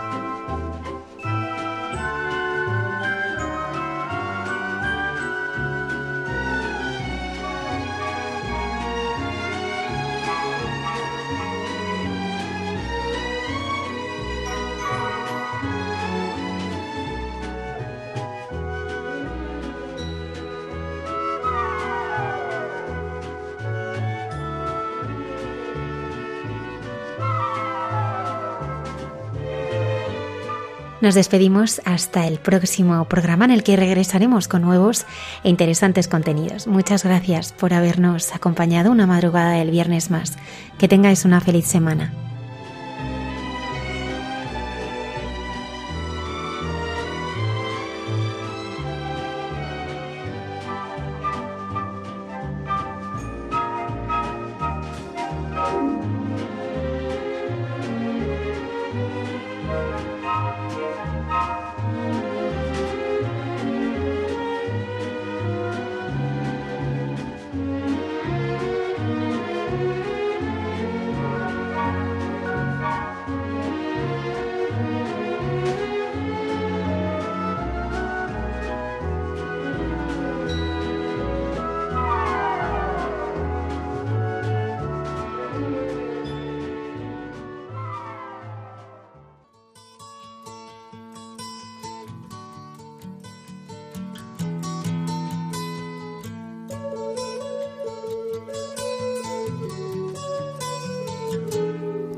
Escuchado en Radio María Hay mucha gente buena, un programa que dirige Almudena Delgado.